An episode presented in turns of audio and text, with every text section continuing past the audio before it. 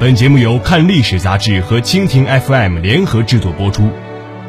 看历史杂志是中国人文历史杂志领军者，以严谨的新闻方式和非虚构写作发掘历史真面目，倾听古今大事，探寻未知真相，尽在蜻蜓 FM 历史频道。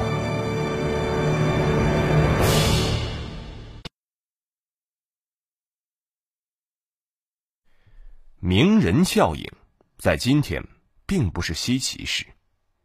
如果渠道正当，借势宣传，也无可厚非。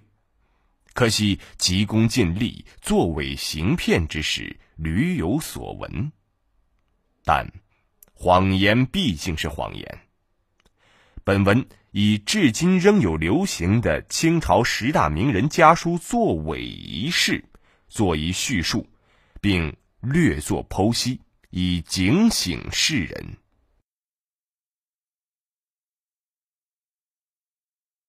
清朝十大名人家书是由一名叫金霞阁主的人编纂的，最早的版本是一九二五年由上海共和书局出版的《十大名家家书》。一九三五年，上海中央书店再次出版以《清朝十大名人家书》为名。二十世纪九十年代后，还有一些类似的版本在出版，上述版本内容完全相同。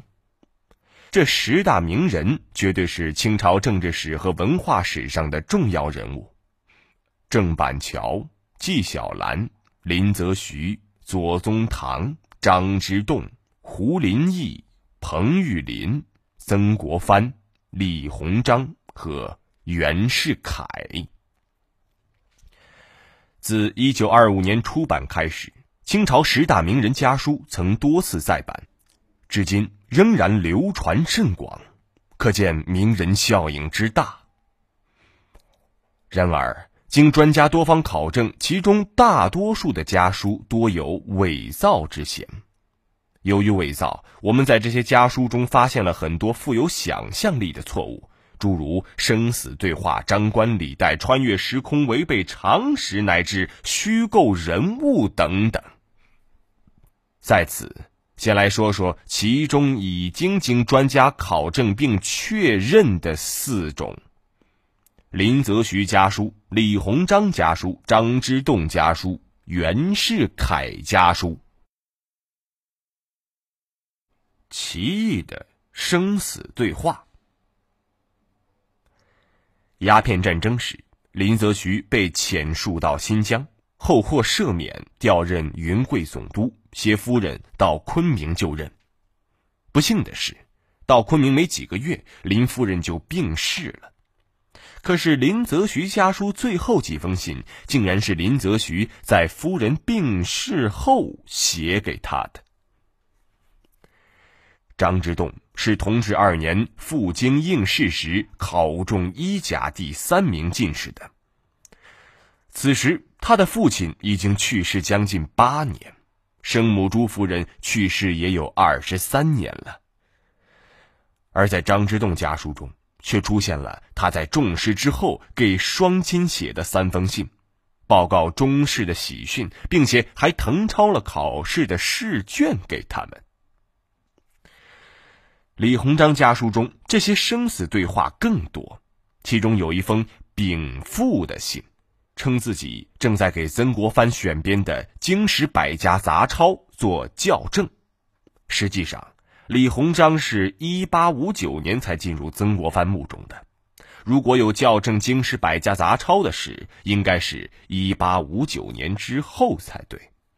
而李鸿章的父亲李文安于一九五五年七月就已经去世了，还有李鸿章的六弟李肇庆死于一九六三年，而李鸿章却于一八八二年和一八八六年写了两封信给肇庆。三弟李鹤章死于一八八零年，而李鸿章却于一八八二年还给贺章写信。叙家常，恍如写小说。晚清人大多数还是实行的《红楼梦》式的大家庭制度，聚族而居。按照常理，那个时候人对于自己的亲人，不但是父母子女，包括兄弟亲族、母党妻党的状况，应该都是相当熟悉的。而在多个家书中都出现了搞错亲人情况的现象，让人产生亦真亦幻，仿佛在读小说的感觉。举例一，林则徐搞错儿子的年龄。林则徐家书第七、第九两篇是林则徐分别写给长子如周、次子聪毅的，可是却把这两个孩子的年龄给搞错了。如周时年二十六岁，信中却说年方三十；聪毅才十六岁，信中却说年虽将立，也就是将近三十岁。举例二。李鸿章不知道自己有几个弟弟妹妹。李鸿章兄弟六人，长兄汉章，鸿章行二，三弟贺章，四弟运章，五弟奉章，六弟赵庆，都是一母所生。但在李鸿章给汉章、贺章的家书中，却说无兄弟四人，岂不是笑话？究其原因，大概是。李氏兄弟的六人中，前三位和六弟赵庆四人在晚清都是声名显赫的，而运章和奉章名气较小，所以作为者把他们给漏掉了。此外，在李鸿章家书中还提到了义妹，可是李鸿章总共就两个妹妹，而且都不是名义的。李鸿章家书中有十封信是写给文儿和玉侄的。看信的感觉，文儿应该是写给李鸿章自己的儿子。其实李鸿章那个时候还没有孩子，那之后很久，他弟弟才给他过继了一个儿子。至于玉侄，家书中说他是三弟李汉章的儿子，还说玉直和文儿一起勤奋耕读。但实际上，李汉章那个时候只有一个四岁的儿子，叫李经奢，不叫玉。才四岁的孩子也谈不上耕读。这李鸿章念念不忘的文儿和玉直，看来也是出于虚构了。同样虚构的人物还有张之洞家书，其中先后十余次说到他三个母舅及舅母，但这多次出现的母舅和舅母，也均是子虚乌有之人。不合制度及常识性错误。按说，写这四种家书的人都是朝廷重臣，最不会搞错的就是朝堂上的事儿。但奇怪的是，在他们家书中，类似的错误却一再出现。举例一，封疆大吏搞错皇帝尊号。清朝皇帝的称呼有那么几种，一种是最通俗的叫法。直呼年号，比如我们常说的康熙、乾隆、嘉庆等；另外一种是对自己已去世皇帝称呼的庙号，也就是他牌位被供到太庙时的尊号，比如皇太极庙号太宗等，又被称为某庙；比如说顺治帝庙号世祖，又被称为世庙。而林则徐、张之洞这样的封疆大吏，在家书中居然犯下了这种大不敬的错。林则徐在第四十二封写给弟元伦的信中有这样一段话：“余兄本系一介文士，得邀宣庙恩遇，以御史历任封折，以御史历任封折，而今上恩赐。”这里提到了宣庙。和金上，也就是道光和咸丰两个皇帝，但从信中的内容推断，这封信写于道光二十八年，离道光皇帝去世还有两年，这个时候怎么能出现宣庙这样的称呼呢？而那个时候的皇帝还是道光，怎么又会冒出一个金上呢？张之洞家书中有一封，据说是湖广总督写给儿子的，其中提到了守德宗及西后皇上之厚恩。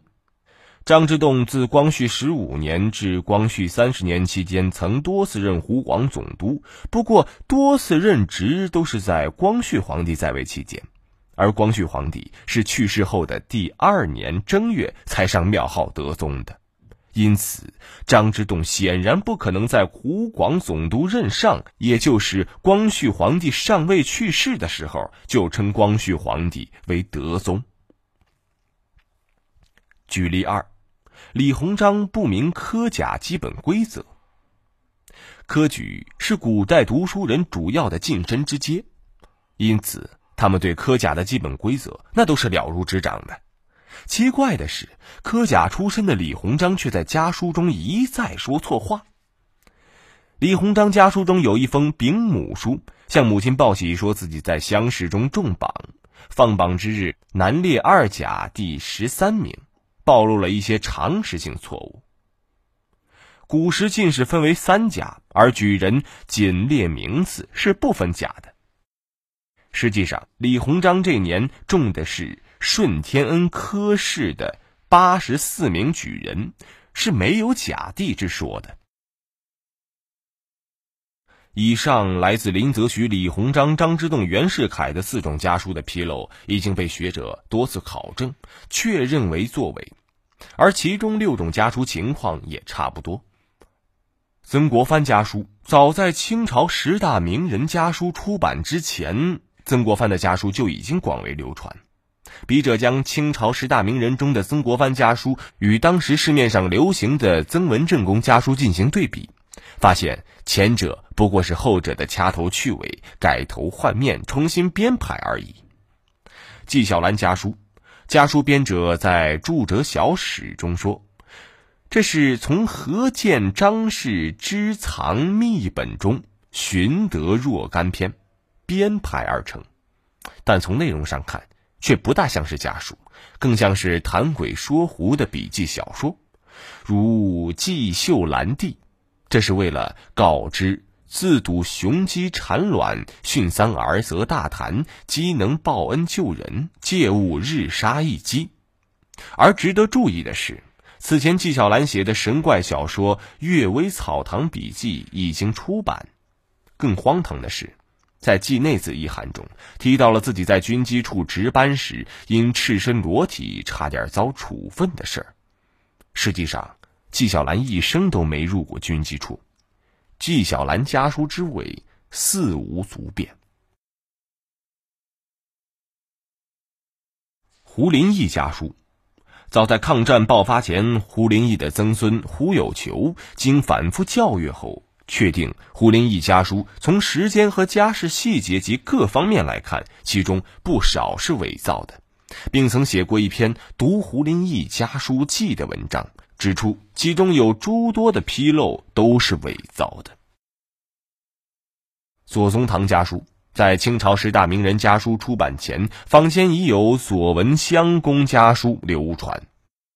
清朝十大名人家书所收录的一百余封左宗棠家书均为初本，编者既没有说明他们的来源，也没有任何手迹可相印证，因此有研究者结合这些家书内容，认为绝大部分是利用左氏给师友彭辽的寒札移花接木而成的。一九八七年，岳麓书社在出版左宗棠全集时。也没有收录这些家书。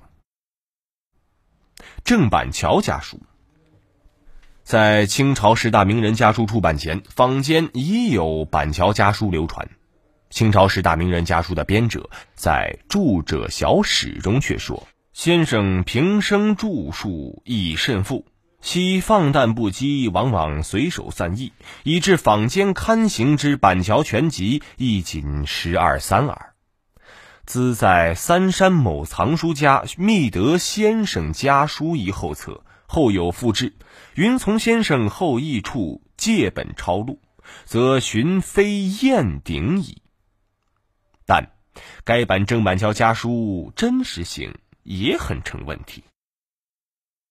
彭玉麟家书，二零零三年岳麓书院出版的《彭玉麟集史》，已在编校说明里言明，坊间流传的彭玉麟家书应有作伪之嫌，故未予以收录。时至今日，清朝十大名人家书大部分已被认定为伪作，而且其伪作手段也能看出来很拙劣，无外乎有两种：一是熟悉名人情况的人来伪造。见货会附上部分名人手迹作为有力证据。二，截取已经公开印行的名人奏稿、函电、年谱、笔记之类的片段，进行删减、改篡、改头换面而成。如果把前者称之为特殊约稿的话，后者就是纯粹的剪刀浆糊功夫了。换到电脑特技工具如此发达的今日，鼠标点点即可搞定。造假可比九十年前容易多了，可惜假的毕竟真不了。说到这里，有必要介绍一下本文开头提到的那位金霞阁主。金霞阁主原名为平衡，字金亚，号金霞阁主，江苏常熟人。对研究中国近代文学的人来说，平金亚这个名字并不陌生，因为他和诸多起的笔墨官司有牵连。跟张爱玲因一千元灰戏的问题闹得不可开交，还涉嫌散布猥亵文字、影射陆小曼，被陆小曼告上法庭。他的主业是书店老板，经营中央书店，编《万象》杂志。他曾和鲁迅、茅盾、冰心等二十多位新文学作家的作品印成一套现代创作文库，以一折八扣的形式大量倾销。不但没有付给作者分文稿酬，甚至连招呼都不打。他曾作为发现了天壤间仅有孤本最全祖本，明万历版二十四卷中元中道科学斋禁集，并将它收入国学真本文库中。而这个所谓的二十四卷全本，实际上是将流传于世的十一卷不全本拆解重编而成。可见，清朝十大名人家书还不是他组织和参与的唯一盗版书，其目的正如著名近代史专家陈公禄先生所说的是贪图利润，欺骗读者。作者牟利的目的看来已经达到，仅在二十世纪三十年代，清朝十大家书至少印行了七次，一直到近年，仍有诸多版本在市面上流传。